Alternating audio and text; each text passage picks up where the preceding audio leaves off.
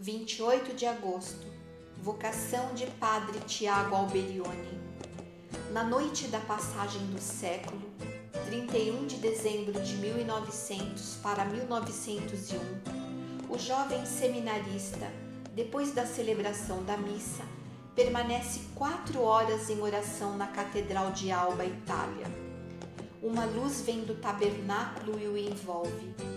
Preparar-se para fazer alguma coisa por Deus e pelas pessoas do novo século, com as quais conviveria. Sente fortemente o convite e o apelo de Deus. A vontade de Deus realizou-se, apesar de ser eu um instrumento indigno e incapaz. Do tabernáculo veio a luz, a graça, os apelos, a força e a vocação, tanto no início como no caminho. O mundo passava por profundas mudanças sociais e tecnológicas. Era necessário utilizar as novas descobertas, as novas forças do progresso para fazer o bem, para evangelizar. Tiago Alberione, um jovem seminarista com apenas 16 anos, futuro fundador da família Paulina, nunca deixou que essa chama luminosa se apagasse em sua vida. Foi em São Lourenço de Fossano, norte da Itália, que passou a sua infância e adolescência. Filho de uma família de camponeses simples e laboriosos. Foi lá que se manifestou a vocação para o sacerdócio. Quero ser padre, foi a resposta que deu a professora Rosina Cardona, que perguntou o que ele queria ser quando crescer. Com o passar do tempo, a vocação fortificou-se e ele foi encaminhado para o seminário.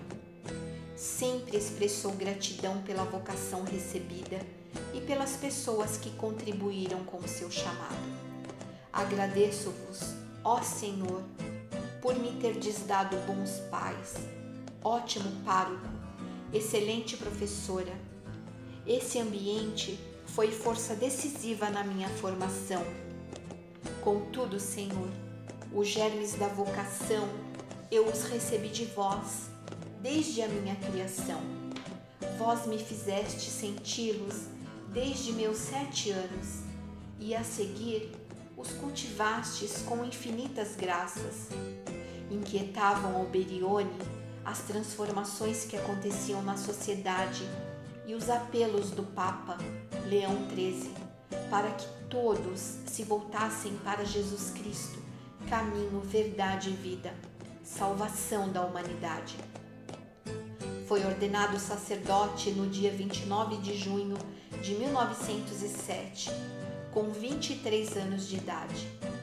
Todas as organizações de renovação existentes, então, na igreja foram acolhidas por Padre Alberione. Impulsionado pelo Espírito Santo, tornou realidade sua intuição carismática, com a fundação de várias congregações e institutos para, juntos, anunciar Jesus Cristo, caminho, verdade e vida com os meios da comunicação social. Padre Tiago Alberione jamais esmoreceu, continuou firme na sua fé, acreditando que a obra que realizava era querida e abençoada por Deus. Com humildade e coragem, o profeta e o apóstolo de uma evangelização moderna chegou ao fim de seus dias em 26 de novembro de 1971, aos 87 anos. Rezemos, louvando e agradecendo a Deus o grande dom que Alberione foi para a Igreja e o legado que deixou a família paulina. Oração para a glorificação de Padre Tiago Alberione, página 31. Jesus Mestre, caminho, verdade e vida, rogai por nós. Sara Santos, cooperadora paulina da cidade Regina.